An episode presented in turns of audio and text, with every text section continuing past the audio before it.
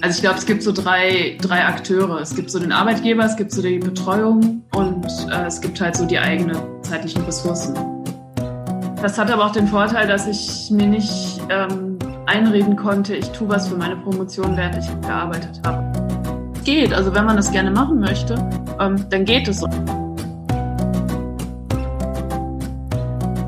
Herzlich willkommen im Coaching Zone Podcast. Ich bin Dr. Jutta Wergen und unterstütze mit meiner Expertise Promovierende in allen Phasen ihrer Promotion. Im heutigen Podcast spannendes Thema, spannende Frau.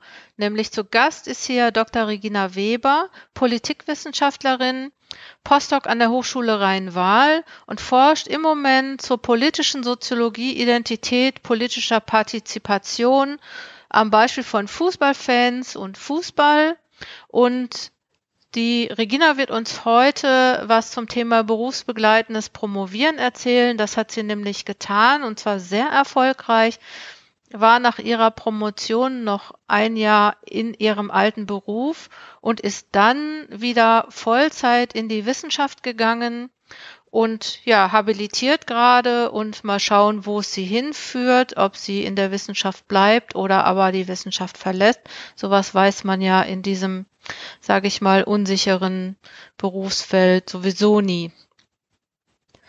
Regina wird uns was zu ihrer berufsbegleitenden Promotion erzählen, wie sie das erlebt hat und wird vielleicht daraus auch noch mal so ein paar Tipps und Ideen generieren für alle, die sich das jetzt noch überlegen oder die auch schon dabei sind, berufsbegleitend zu promovieren. Ich bedanke mich, dass Regina da ist und wir erwischen Regina gerade in der Feldforschung in Innsbruck. Erstmal ähm, begrüße ich Dr. Regina Weber in Innsbruck. Ist das richtig, Regina?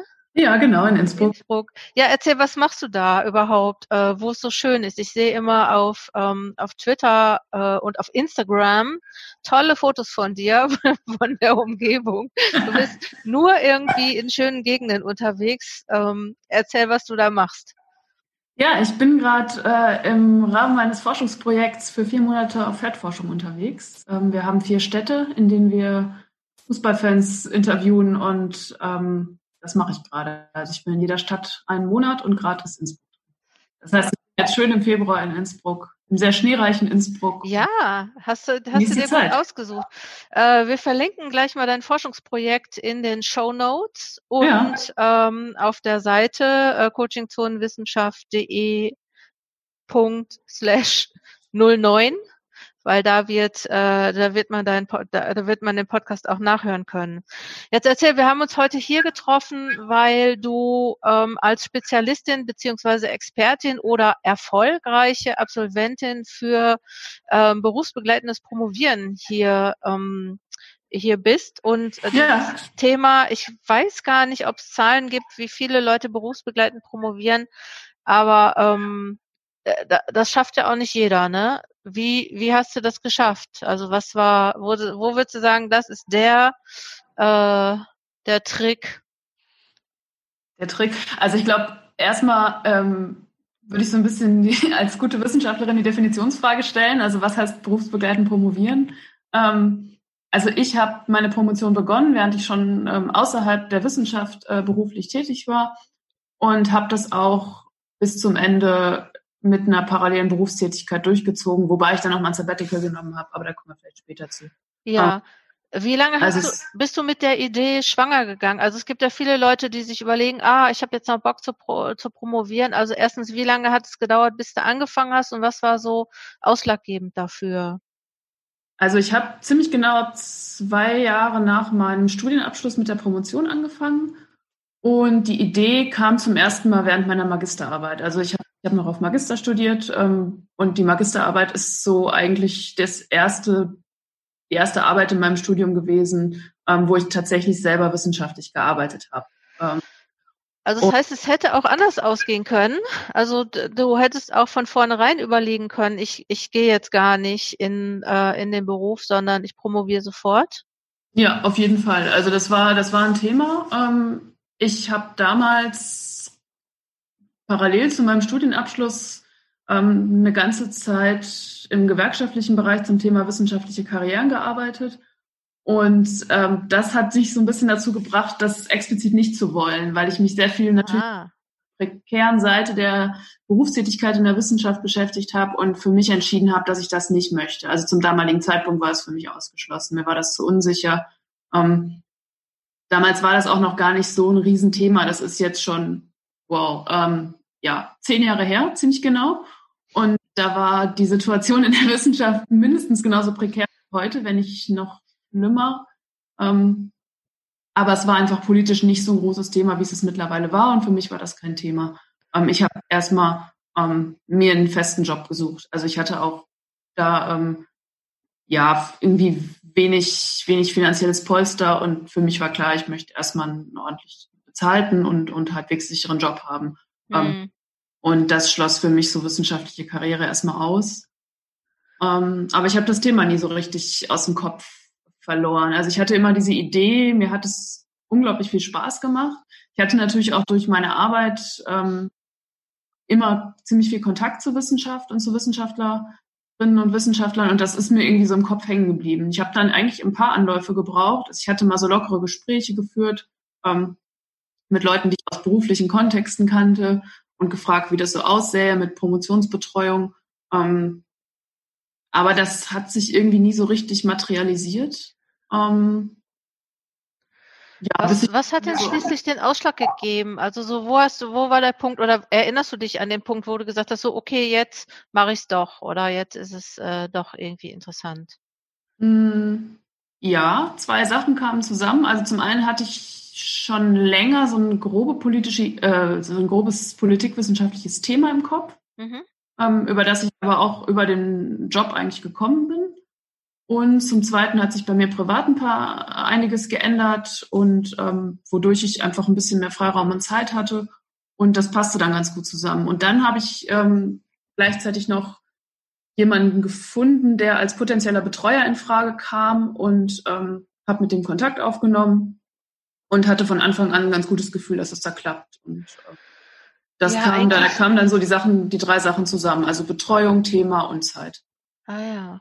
Ähm, äh, was ich gerade so gedacht habe, so viele Betreuer, ähm, also oder ich weiß jetzt gar nicht, ob du über groß über die Erfahrung sprechen kannst, weil du hast wahrscheinlich nur eine Person angesprochen, aber ich krieg, krieg das öfter mit, dass Betreuer auch sagen, nee, externe nehme ich nicht. Äh, ist dir das begegnet oder weißt du davon? Ähm, ne, tatsächlich gar nicht. Also ich habe eben ähm, meinen dann auch tatsächlich letztendlich äh, Betreuer äh, angesprochen oder beziehungsweise ich habe ihm eine E-Mail geschrieben und es war auch völlig unbekannterweise von außen äh, mit einem halbwegs ja mit einer halbwegs konkreten Idee ähm, und ähm, hatte dann allerdings zu dem Zeitpunkt auch schon so ein Exposé sehr weit fortgeschritten für mich selber entwickelt, ähm, was er dann auch äh, gleich sehen wollte. Das war so quasi die erste Reaktion, ähm, ob ich ein Exposé hätte. Ähm, das habe ich ihm dann geschickt, daraufhin haben wir uns getroffen und in dem Gespräch hat sich recht schnell rausgestellt, dass es irgendwie scheinbar von beiden Seiten, ähm, dass wir das Gefühl hatten, das könnte passen. Ja, also klasse. Also die Erfahrung gemacht, dass es nicht klappt. Ähm, aber das kann echt anders sein, ja, das kann ich mir vorstellen. Ja. Ähm, was, äh, was würdest du, wenn jetzt Leute fragen würden, was, was unbedingt sein muss oder was, welche Bedingungen da überhaupt vorherrschen müssen, um berufsbegleitend zu promovieren. Also einmal, ich glaube, auf Seite äh, des Arbeitgebers, da äh, äh, ähm, gibt ja bestimmt auch. Also haben die nicht gesagt, hey, äh, oder hast du, ich, ich kenne ja sogar eine, die hat heimlich, da wusste der Arbeitgeber das nicht. Ja, erzähl von dir, wie war das bei dir? Ähm, also bei mir war das so, dass der Arbeitgeber das tatsächlich wusste, aber ich habe nicht ähm, sozusagen vorher um Erlaubnis gebeten oder ähm, habe das nicht vorher abgesprochen. Also ich habe das selbstständig entschieden und gemacht. Und das hat sich dann so im Laufe der Zeit herausgestellt. Das war allerdings auch eine Situation, bei meinem Arbeitgeber waren einige da, die in einer ähnlichen beruflichen Situation waren und promoviert haben. Also ich war, es war mir schon klar, dass das jetzt kein Problem ist. Ähm, also ich glaube, es gibt so drei, drei Akteure. Es gibt so den Arbeitgeber, es gibt so die Betreuung und äh, es gibt halt so die eigenen zeitlichen Ressourcen, die man, ja. glaub, die man sich, glaube ich, Gedanken machen sollte. Ich glaube, noch so ein vierter Akteur wären ja auch die Leute um einen herum. Ne? Also so, wenn man berufsbegleitend promoviert, hat man ja einerseits die Arbeit, hat die Promotion und das Privatleben. Ja, genau, das meinte ich mit eigenen persönlichen Ach so. Ressourcen. Ähm, gut, da würde ich jetzt natürlich ähm, ähm, so Familie, Privatleben und so weiter drunter fassen. Ähm, also im Arbeitgeber war es bei mir so, dass es, es war dahingehend kein Problem, dass es überhaupt kein, es war nicht kritisch. Ähm, aber ich hatte auch damals noch eine volle Stelle und es war klar, dass ich jetzt keine Stellenreduktion kriege oder so. Also das war auch von Anfang an klar. Also die haben gleich gesagt, äh, Stellenreduktion gibt's nicht. Ich habe das gar nicht thematisiert. Also, also hm. so angefangen, ähm, war damals auch noch befristet. Da ist man vielleicht auch noch ein bisschen vorsichtiger. Und ähm, ja, habe das dann erstmal so nebenher laufen lassen. Und das hat auch am Anfang ganz gut geklappt. Und dann ähm, habe ich im Laufe der Zeit auch ein bisschen Unterstützung gekriegt. Ähm, in Form von, ich konnte Bildungsurlaub teilweise für die Promotion nutzen. Ah ja. Also ist das Thema schon Absprachen mit dem Arbeitgeber. Was sollte man da absprechen? Also ich glaube, es kommt tatsächlich auf den Arbeitgeber an. Ne? Es kann ja sein, dass es Arbeitgeber gibt, die da sehr kritisch sind. Äh, da sollte man sich natürlich überlegen, was man wie abspricht. Ähm, ich glaube, was es natürlich immer gibt, ist so Sachen wie ähm, Absprachen über zum Beispiel, kann man den Bildungsurlaub nutzen. Ähm, rechtlich ist es, glaube ich, mittlerweile auch nach einer Änderung des Bildungsurlaubsgesetzes in NRW ein bisschen schwierig geworden. Das war bei mir noch nicht der Fall. Das war noch das alte Gesetz. Da war es, glaube ich, noch einfacher. Ähm, aber natürlich kann dann der Arbeitgeber da auf Kulanzbasis entgegenkommen. Ähm, dann die Frage unbezahlter Urlaub. Das sind ja alles so Punkte, über die man vielleicht sich einfach ein bisschen, äh, ja, ich sag mal, Zeit kaufen kann. Also oder die Stelle reduzieren kann für eine Zeit lang. Ähm, das sind Sachen, die man auf jeden Fall mit dem Arbeitgeber absprechen sollte. Hat der Arbeitgeber eigentlich was davon? Also so, dass du promovierst oder vielleicht jetzt, dass du so ein Thema genommen hast, was der Arbeitgeber gut gebrauchen konnte? Ja, ich glaube, der hat auf jeden Fall was davon. Ähm, also eingeschränkt kommt natürlich auf den Arbeitgeber an. Ich glaube, wenn man jetzt irgendwie im Handwerk als Handwerker arbeitet, ist es wahrscheinlich schwierig. Aber in dem Bereich, in dem ich gearbeitet habe, ähm, was ein sehr wissenschaftsnaher Bereich war, ähm, ist natürlich der, der äh, Zugewinn einerseits, dass ich Kontakte in die Wissenschaft habe, die ich auch wiederum dann dem Arbeitgeber zur Verfügung stelle, beziehungsweise einfach in meiner alltäglichen Arbeit genutzt habe. Äh, natürlich einen fachlichen Zugewinn, den ich in die Arbeit reinbringe. Ähm, aber der Arbeitgeber schmückt sich natürlich teilweise auch einfach mit seinen Angestellten, wenn sie einen Doktortitel haben, gerade in einem Feld, das wissenschaftsnah ist. Wenn sie dann noch da bleiben, ne? ähm, ja, aber ist richtig. Findest du, also ich krieg manchmal so die Frage gestellt, ähm, wenn ich jetzt berufsbegleitend promoviere, soll ich dann so ein Thema nehmen, was ich eh in meinem Beruf brauche? Also so die Frage mhm. Synergieeffekte. Was, was hältst du davon? Ich glaube, es gibt Vor- und Nachteile. Ähm, ich hatte eine ziemlich klare Trennung, bei meiner, bei meiner Arbeit schon eher operat, äh, also operativ war. Ähm, das hat aber auch den Vorteil, dass ich mir nicht ähm, einreden konnte, ich tue was für meine Promotion, während ich gearbeitet habe. Also das ist was, was ich bei vielen Promotionskollegen und Kolleginnen, die an der Uni arbeiten, häufig festgestellt habe. Gerade wenn die in Forschungsprojekten waren, die nicht so richtig ihr Promotionsthema waren, die haben halt die ganze Zeit diese Art von Arbeit gemacht, die man für die Promotion macht. Haben wissenschaftlich gearbeitet, aber in ihrer Promotion sind sie trotzdem nicht so richtig viel weitergekommen. Und das Problem hatte ich gar nicht. Das konnte mir nicht einreden, ich, ich promoviere, während ich arbeite. Ah ja, okay. Also musstest du dir auch so richtig Zeit dafür schaffen. Ne? Hast du mal so einen Tipp? Also oder äh, wie, wie hast du das gemacht? Ähm, also ich muss sagen, ich habe mir tatsächlich einen relativ klaren Zeitplan gemacht ähm, und habe mir klare Zeitfenster für gewisse Sachen äh, genommen. Ähm, ich glaube, es hängt ein bisschen vom eigenen Arbeitsstil ab. Ich habe da ein bisschen rumprobiert. Ähm, wo, wo ich dann am Ende bei geblieben bin, ist einfach morgens sehr früh aufzustehen. Also ich bin immer so um fünf aufgestanden, habe dann zwei, zwei, drei Stunden promoviert und bin dann zur Arbeit gefahren. Also ich konnte relativ spät, so bei zehn, zehn anfangen zu arbeiten. Ähm, und ich habe nach einer Zeit gemerkt, abends promovieren klappt gar nicht mehr. Also dann bin ich müde, dann kann ich mich nicht mehr konzentrieren.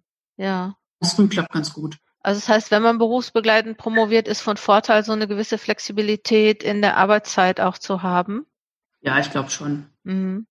Ja, ist ja auch nochmal ein guter Tipp, das direkt morgens zu machen. Ne? Ich glaube nämlich auch, dass man abends einfach äh, dann auch kaputt von der Arbeit ist und auch dieser Switch, sich nochmal umzustellen oder ne, ja. das ist ganz nochmal ganz anders zu denken, ist nochmal, stelle ich mir nochmal schwierig vor.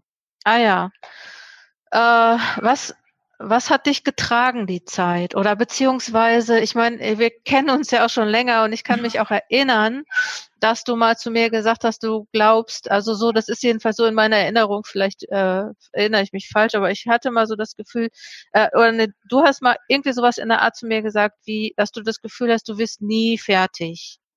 Ja. Ähm, ist das so, ich will dir jetzt nichts im Mund legen. Aber ja. Äh, ne, so, dass man so zwischendurch denkt, okay, das zieht sich ja auch an, an bestimmten Stellen. Ne? So die Anfangseuphorie vielleicht ist noch gut, aber dann ja. irgendwann wird es auch einfach zäh und schwer. Was, was hat dich da getragen? Also wie bist du da immer wieder auch äh, rausgekommen und an dein, ans Weitermachen gekommen? Ja, ich glaube, ähm, also mein Promotionsprojekt stand wie so viele andere auch mal an verschiedenen Stellen davor, dass ich, dass ich kurz davor war, es zu beenden oder also abzubrechen. Ähm,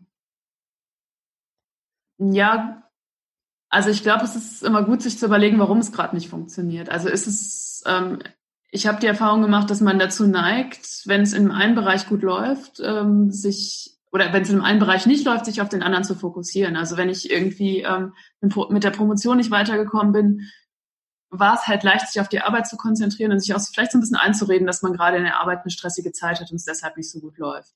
Ähm, aber man läuft natürlich auch so ein bisschen dann vor der Promotion weg. Also das ist so ein Mechanismus, den ich bei mir selber immer, immer wieder festgestellt habe. Ähm, weil ich auch, und ich glaube, das geht vielen so, die in so, ja, ähm, Berufen mit akademischen ähm, Hintergrund arbeiten. Man ist ja nie fertig, man kann immer mehr machen und es ist leicht, sich da so ein bisschen ähm, ja, drin zu verzetteln, um vor der Promotion wegzulaufen. Mhm. Ähm, was mich ja? auf jeden Fall getragen hat, war ähm, die Betreuung durch meinen Betreuer. Also der hat, ähm, der war einerseits sehr unterstützend, hat aber auch klare Anforderungen gestellt. Wir hatten relativ regelmäßige Absprachen. Ähm, ich musste regelmäßig Dinge vorlegen. Ich habe das auch immer so ein bisschen als, als, als Tritt für mich genutzt und habe ihm einfach Zusagen gemacht, äh, dass ich ihm bis da und dahin das und das schicke und es relativ klar war, dass ich da jetzt nicht mehr rauskomme. Ähm, mhm. Das war vielleicht so 50 Prozent sein Anspruch, 50 Prozent meine Persönlichkeit. Wenn ich sowas einmal zusage, mache ich das auch. Aber ähm, ja, also ich glaube, eine gute Betreuung, der man nicht die ganze Zeit auch noch hinterherlaufen muss, die ist schon wichtig. Ah ja, äh, von anderen ja, Bekannten, die auch berufsbegleitend promoviert haben, anders erlebt. Die hatten eher das Problem, dass sie ihren Betreuern auch noch sehr intensiv hinterherlaufen mussten und quasi ein bisschen betteln mussten um Betreuung. Das musste ich nie. Da bin ich auch echt dankbar drum und das hat mir echt geholfen.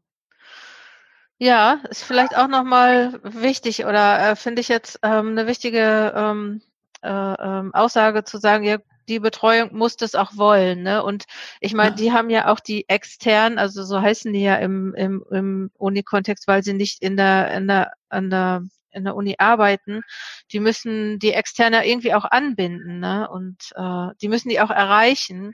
Also es gibt ja auch Betreuer, die sagen, ja, ich weiß eigentlich gar nicht so genau, was die machen. Ne? So, Letztens hat mir eine Betreuerin erzählt, ja, und dann kam der äh, nach drei Jahren und hat mir eine fertige Dis hingelegt. Ne? Also so, das heißt, äh, zum, äh, zum berufsbegleitenden Promovieren gehört auch, sich aktiv an die Betreuung zu wenden, aber es ist natürlich auch von der Betreuung ein Vorteil äh, oder äh, wichtig, dass die Betreuung da auch sich äh, ja gut betreut einfach.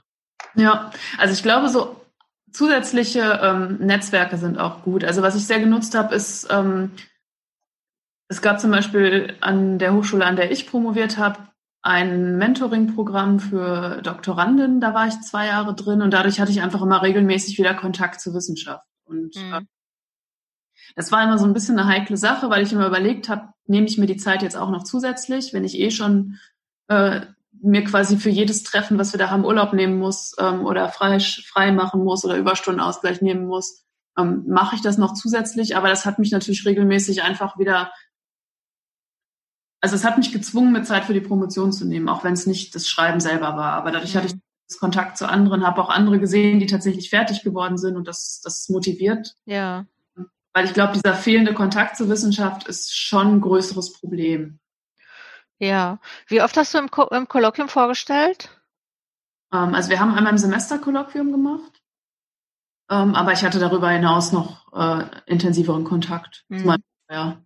Aber wir Lehrstuhlkolloquium gehabt, was auch immer wieder sehr, sehr hilfreich und unterstützend war. Hast du eigentlich dein ähm, Promotionsprojekt auch mal irgendwie auf die Arbeit mitgenommen oder hast du das da mal irgendwie, also Inhalt, war, war das inhaltlich interessant da? Also indirekt vielleicht. Also ich habe zum Thema politische Partizipation und Parteien äh, promoviert und ich habe ähm, in meinem Beruf, also in meinem Brotberuf sozusagen, ähm, ein Bildungsprogramm oder ein überfachliches Qualifizierungsprogramm für äh, äh, Stipendiatinnen und Stipendiaten organisiert. Und da konnte ich natürlich so ein bisschen ähm, über die inhaltliche Beschäftigung mit den Themen Parteien und äh, politische Partizipation immer mal wieder Ideen für Seminarthemen und Kontakte zu Referentinnen, Referenten ja. nutzen. Und hatte ich das, äh, war, war das auch, also hat sich das, dass du das da auch machen konntest, hatte das eine Auswirkung auch auf deine Motivation? Also war das so ein, so ein, so ein auch so ein Antreiber? Na, also ich glaube kein starker. Also das hat mich ähm, nee, das also die die Wechselwirkungen waren tatsächlich nicht so groß. Es war mehr so äh, dahin also der persönliche Kontakt äh, in die Wissenschaft, der hat auch über den, äh, über den Job stattgefunden. Also ich habe auch über die Arbeit einfach äh, ähm, Kontakte, wissenschaftliche Kontakte knüpfen können. Ähm, aber thematisch hatte ich da wenig Berührungspunkte. Ah ja, okay. Ähm, jetzt ist das so, dass du sagst, du bist wieder eingestiegen. Also das fand ich ja, also als ich das gelesen habe, dass du jetzt wissenschaftliche Mitarbeiterin bist, beziehungsweise ich habe ja auch kleines bisschen irgendwie mitgekriegt, wie die, das, ne, dass da so eine Überlegung war.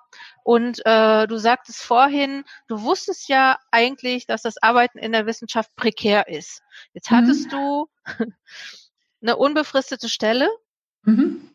Mittlerweile und bist aus dieser unbefristeten Stelle, äh, die ich sag mal, gut dotiert oder weiß ich nicht genau, ne? Also so bis aus einer ganz sicheren Geschichte in die Wissenschaft gegangen, sehenden Auges zum zweiten Mal. Also das erste Mal war ja die Promotion, das zweite Mal. Was war das denn für eine Nummer? Ähm, also ich glaube, die größte Motivation war, ich hatte damit nicht abgeschlossen. Also mir hat das wissenschaftliche Arbeiten echt Spaß gemacht. Und ähm, ja, ich wollte einfach dieses Erlebnis mal haben, dafür auch bezahlt zu werden und das nicht nur in meiner Freizeit und am Wochenende und morgens von halb sechs bis halb neun zu machen. Ähm, das war eine ganz große Motivation. Und ich habe für mich gemerkt, dass für mich so nach dem Studium so diese Frage von Sicherheit ziemlich wichtig war, ähm, weil ich auch mein Studium größtenteils selbst finanziert habe und die Zeit immer so als so einen Zeitraum erlebt habe, wo ich ja immer nur darauf hingearbeitet habe, mich so finanziell über Wasser zu halten und damit es irgendwann besser wird und aber so nach ja acht Jahren im Beruf hatte ich so das Gefühl, dass ich diese Sicherheit nicht mehr brauche. Also diese, ähm, diese Vorstellung, ich gehe jetzt, also ich bin jetzt ja auch nicht auf eine völlig prekäre Stelle gegangen, also ich bin auf eine dreijährige Postdoc-Stelle gegangen. Und ähm, das war ein Risiko, auf das ich mich einlassen konnte. Hm. Wie, wie, wie geht's weiter? Hast du da schon Ideen? Ähm, ja, Ideen habe ich viele. Mhm. Offiziell gibt's gar nichts. Ähm, also ich habe jetzt noch anderthalb Jahre und ähm, ja, ich würde gerne in der Wissenschaft bleiben. Es macht mir echt Spaß. Ähm, ich glaube aber auch, dass ich im Gegensatz zu vielen, die vielleicht in der Wissenschaft promoviert haben, den Vorteil habe, dass ich einfach ähm, jetzt nicht nur drei Jahre Wissenschaft und dann muss ich mir ähm, oder nicht nur, dass ich, dass ich schon mal außerhalb der Wissenschaft gearbeitet habe und auch relativ viel Berufserfahrung mit das, und ich glaube, diese drei Jahre jetzt nicht so, mich jetzt nicht so in die Position bringen, dass ich danach Schwierigkeiten hätte. Ähm, also ich glaube, ich entspreche nicht so diesem Klischeebild ähm, Ende 30 und ähm, stehe auf einmal an dem Punkt, dass meine, meine ähm, meine Zeit nach dem Wissenschaftszeitvertragsgesetz abläuft und ich Probleme habe auf dem Arbeitsmarkt. Ja, das ist für manche ein großes Thema, ne? Also eher in den hm. Geisteskultur Sozialwissenschaften ist mir aufgefallen, aber das ist wirklich äh, 35 oder 40, alles ausgereizt, ne, alle äh, mhm. die ganzen Jahre vor der Promotion, nach der Promotion ähm, und irgendwie äh, auch die Schwierigkeit, da so ein so einen Einstieg zu finden. Ah ja, das, das heißt, wir wissen noch nicht, wo wir dich in anderthalb oder zwei Jahren sehen. Nee, genau. Wir lassen uns mal überraschen. Ich lasse mich überraschen. Okay, was würdest du jetzt sagen den Leuten, die also erstens überlegen, hey, ich habe mein Studium hat mir voll Spaß gemacht, ich bin jetzt in den Job gegangen und jetzt überlege ich, ob ich promovieren soll. Was was könntest du denn mitgeben?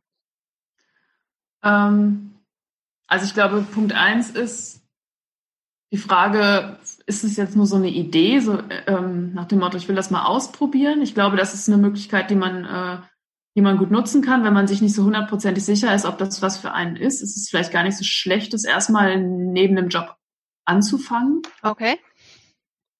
Weil man dann, glaube ich, leichter wieder rausgehen kann, wenn man nach einem halben Jahr merkt, nee, das liegt mir gar nicht. Ähm, und es war quasi nur berufsbegleitend. In der Freizeit kann man natürlich auch sagen, gut, dann war es das halt. Was heißt das konkret?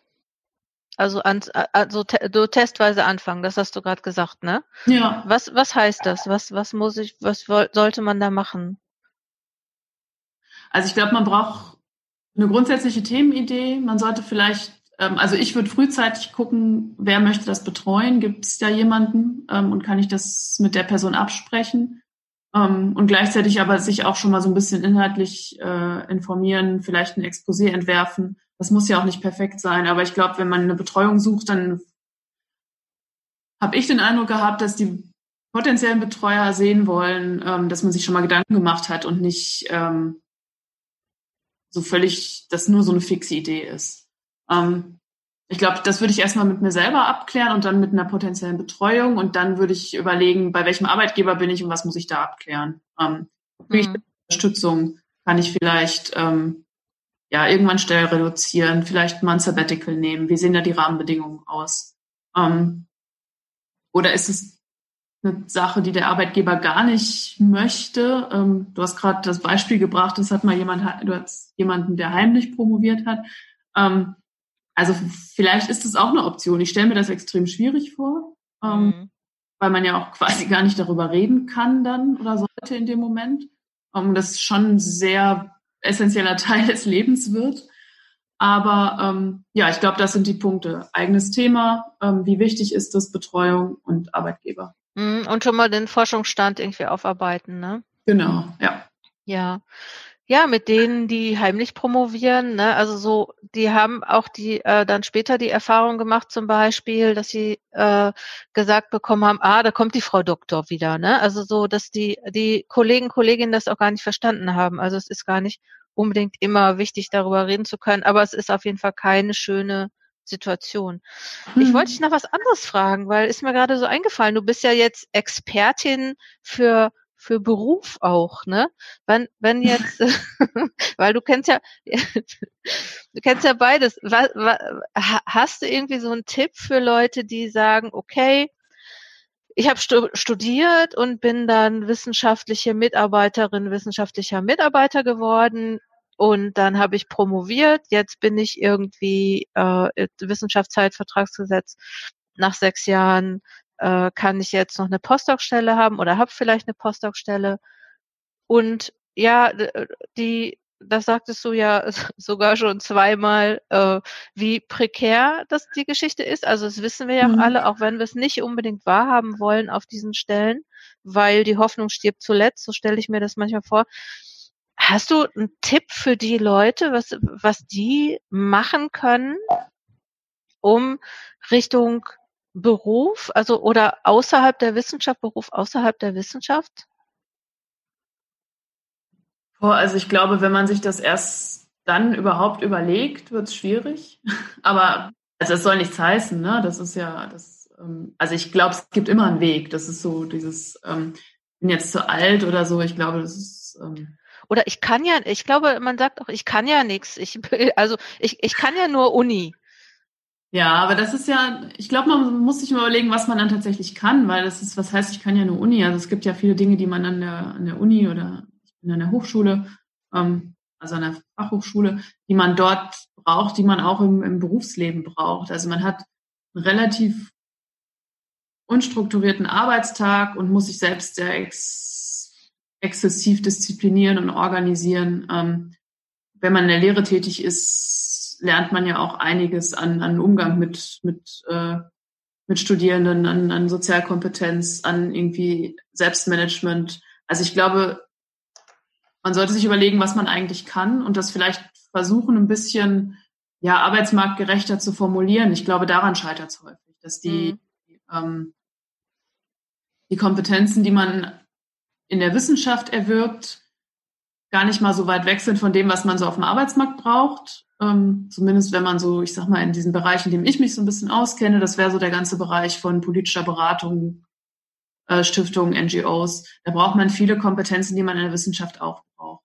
Ähm, sie werden nur häufig anders geframed, anders genannt. Ähm, und von daher müsste man vielleicht ein bisschen gucken, dass man in diesen Sprech reinkommt, der da, der da relevant ist. Ähm, mhm. Und es gibt aber auch einfach ein paar Unterschiede. Also das äh, merke ich jetzt gerade. Äh, Ach, spannend, erzähl. Verschiedenen, verschiedenen Stellen ähm, habe ich den Eindruck, dass die Verbindlichkeit häufig in der Wissenschaft geringer ist. Also diese, dieses ähm, klassische Problem, was wahrscheinlich, also wurde mir gesagt, jeder kennt und für jeden der Standard ist, man sagt was zu und dann kommt es doch drei Wochen später. Ähm, es gibt eine, eine Timeline oder ich ähm, war zum Beispiel in verschiedenen Publikationsprojekten. Ähm, es gibt eigentlich eine Deadline, bis dahin alle ihre Artikel eingereicht haben sollen, aber letztendlich kommt es dann doch alles irgendwie äh, zwei Monate später, ähm, wenn überhaupt, und man muss noch dreimal nachfragen. Also ich glaube, das ist so ein, so ein Arbeitsstil in der Wissenschaft, ähm, der mich ehrlich gesagt noch ein bisschen irritiert, weil ich das nicht gewohnt bin. Also ich habe immer in Kontexten gearbeitet, ähm, auch lange freiberuflich, wo das keine Option war. Also wenn man was zugesagt hat, macht man das. Und mhm. das ist in der Wissenschaft vielleicht manchmal ein bisschen anders. Und ich glaube, das sind so Dinge, die man sich auf jeden Fall, ja, wo man sich auf jeden Fall vielleicht auch einen anderen Arbeitsstil angewöhnen müsste. Ähm, aber ansonsten ist es, glaube ich, viel ähm, Framing. Mhm. Ah ja, gut. Also sich Gedanken machen, was bedeutet das, was ich in der Wissenschaft kann oder in der Uni oder in der Fachhochschule kann, was bedeutet das auf dem, auf, wie heißt es auf dem freien Markt? Mhm, also genau. so Projektmanagement ist ja was, was Leute, die promoviert haben, perfekt beherrschen ja. mittlerweile. Konfliktmanagement, Frustrationstoleranz. Genau, ja. Und gerade ja. dieses Chargieren zwischen ähm, auf, ein, auf der einen Seite hat man den, den Betreuer oder die Betreuerin, dann gibt es vielleicht noch jemand anders, der irgendwie Mitspracherecht hat, äh, dann hat man Lehre, dann hat man das Promotionsprojekt, dann gibt es die Studierenden, alle haben Anforderungen ein und irgendwie muss man das ja alles managen. Und das ist eigentlich das, was man klassischerweise ja in, in, in den Berufen, die ich eben genannt habe, im Berufsalltag auch ständig macht. Man geht halt ständig mit ähm, fremden Ansprüchen um, die an einen herangetragen werden und die man irgendwie managen muss. Mhm. Man in der Wissenschaft eine ganze Menge. Ja. Ähm, vielleicht zum Abschluss unseres Gesprächs hast du, also eigentlich gute Tipps hast du ja schon gegeben, oder was man so machen soll, ne? Ähm, also so, dass man schon mal so reinschnuppern kann, ohne dass man das vielleicht auch groß erzählt, dass man schon mal so gedanklich durchspielt, äh, wie, wie das sein, wie das funktionieren könnte. Vielleicht auch noch mhm. so, ein, so ein Teil, was ich äh, ergänzen könnte, sich Beratung holen, ähm, mhm. Oder es müsste, muss ich jetzt so sagen, den Coaching-Zonen-Blog lesen, ist ja auch immer ganz spannend. Auf jeden ähm, Fall. äh, ich hatte dich vorher gefragt, äh, was wär, wenn man einen einzigen Satz unseres Interviews behalten sollte, welcher wäre das? Ähm, und äh, ja, du hast gesagt, ähm, es geht immer irgendwie und es ist nicht zu spät. Kannst du das nochmal erläutern, was du damit meinst? Ja, ich glaube, ähm, also was ich damit meine, ist, dass es geht immer irgendwie. Ähm, ich glaube, man kann sich viele Ausreden suchen, warum das nicht funktioniert, aber ich glaube, wenn man es will, kriegt man das auch irgendwie hin und dann kriegt man auch den, die Rahmenbedingungen so organisiert, dass es funktioniert. Also ich glaube, es ist auch häufig einfach eine Frage von Prioritätensetzung. Also es ist einfach ein umfangreiches Projekt, es kostet viel Freizeit, ähm, aber wenn man das will, dann ähm, ja, dann, dann kriegt man es auch hin. Und da muss man halt leider auch so Dinge tun, wie sein Wochenende investieren, seinen Urlaub, Jahresurlaub investieren. Ähm, aber damit geht es irgendwie. Mhm. Und nie zu spät. Ich habe ich hab schon häufig von, äh, auch im, im beruflichen Kontext von, von anderen Leuten gehört, dass sie gesagt haben, ach ja, das hätte ich auch mal gerne gemacht. Also ich hatte einen Kollegen, der hat mit, mit ähm, Anfang 50 promoviert und ich habe auch mal jemanden kennengelernt äh, im Kontext einer wissenschaftlichen Tagung, die noch deutlich später angefangen hat zu promovieren. Also ich glaube, es geht. Also wenn man das gerne machen möchte, ähm, dann geht es. Und ich glaube, ähm, man schafft das auch, ähm, wenn die Rahmenbedingungen stimmen. Ja, super. Ich würde das jetzt als Schlusswort nehmen wollen, weil äh, was, was, was will man da eigentlich noch ergänzen? Ne? Also so, ja, es geht immer irgendwie, wenn man das will. Und wenn, wenn man dranbleibt und wenn man vielleicht auch sich vernetzt. Ja gut, meine Liebe, ich danke dir. Was ist, äh, was hast du heute noch zu tun? Gehst du jetzt gleich wieder Leute interviewen oder was machst du heute? Genau, ich mache heute noch zwei Interviews. Ähm, heute ist Wetter leider nicht ganz so schön, also es ist ziemlich windig und es ist vor allem äh, bewölkt und es regnet so ein bisschen. Die letzten Tage war strahlender Sonnenschein. Ähm, von daher werde ich heute mal so ein bisschen hier äh, arbeiten, Interviews führen und hoffen, dass das Wetter wieder besser wird.